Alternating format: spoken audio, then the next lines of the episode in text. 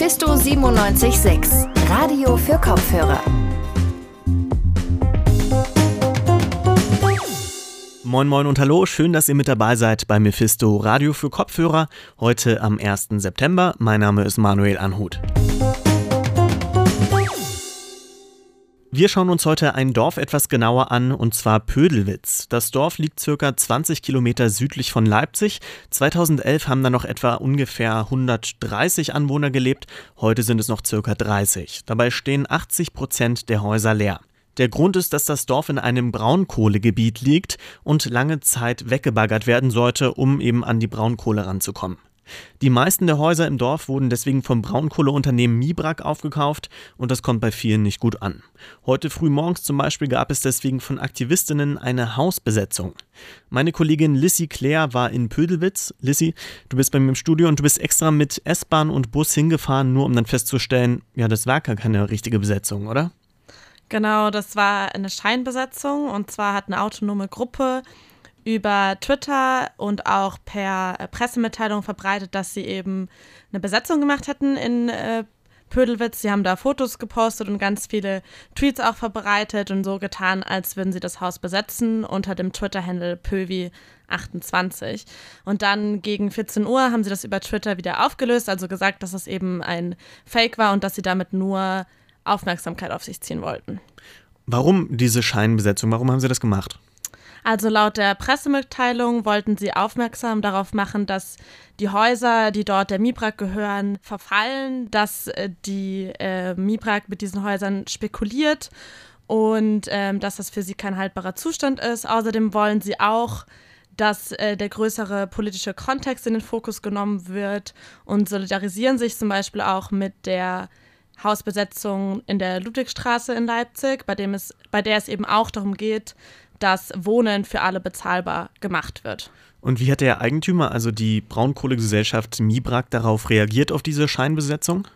Das ist nicht ganz klar. Also heute Morgen war dort auch Polizei, aber die konnten dort natürlich nichts vorfinden. Auf unsere Anfragen hat sich die Mibrak nicht zurückgemeldet. Dann schauen wir nochmal auf das Dorf an sich. Es ist ja jetzt schon lange im Gespräch, ob das Dorf denn nun bleiben darf oder ob es doch weggebaggert wird.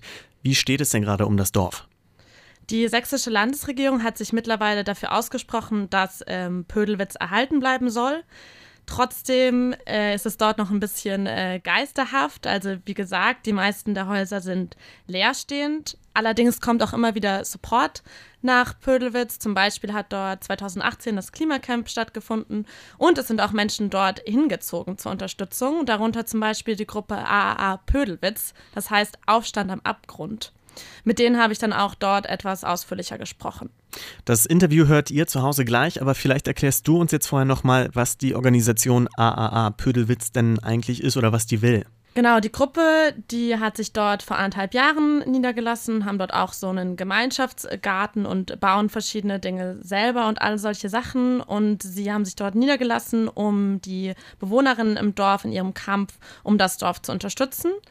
Sie haben zum Beispiel auch äh, mit DorfbewohnerInnen und ähm, gemeinsam mit der Bürgerinitiative Pro Pödelwitz und zahlreichen anderen Bündnispartnern ein Maßnahmenpapier für die Zukunft des Dorfes vorgelegt. Da steht zum Beispiel drin, dass das Dorf vollständig mit erneuerbarer Energie sich selbst versorgen soll und sie haben auf jeden Fall auch zum Ziel, eine Dorfgemeinschaft dort wieder aufzubauen. Ich habe mit äh, Pauli gesprochen von AA Pödelwitz und sie wohnt auch dort. Und als allererstes habe ich sie gefragt, wie sich das Leben eigentlich anfühlt in einem Dorf, das so verlassen ist.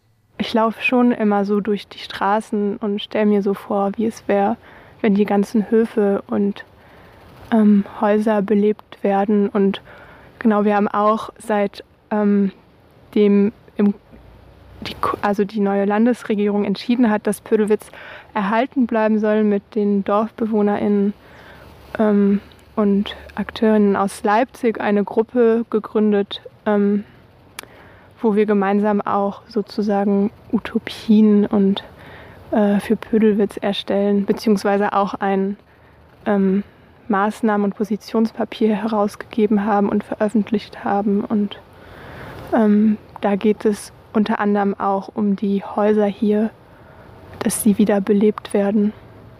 Ähm, du hast gerade dieses äh, Maßnahmenkonzeptpapier äh, erwähnt. Was ist da genau vorgesehen für die Häuser?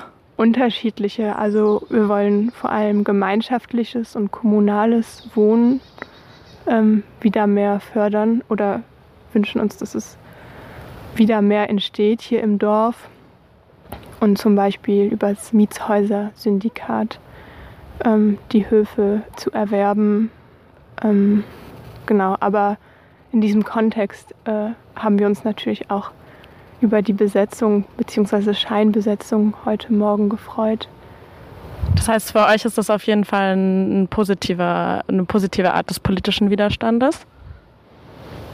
Ja, also auf jeden Fall eine politische Aktionsform, mit der wir solidarisch sind. Und wir haben uns schon so ein bisschen über neue NachbarInnen gefreut und sind mit Kaffee rübergegangen. Aber dann, ja, war leider niemand da. Aber ja, auf jeden Fall finden wir es eine gute Aktionsform gegen den Leerstand, vor allem im Kontext von ja, der Braunkohle und dass einfach 80 Prozent eines Dorfes einem Energiekonzern gehört, ähm, obwohl das Dorf gar nicht mehr abgebaggert werden soll und auch nie wirklich die Genehmigung vorhanden war.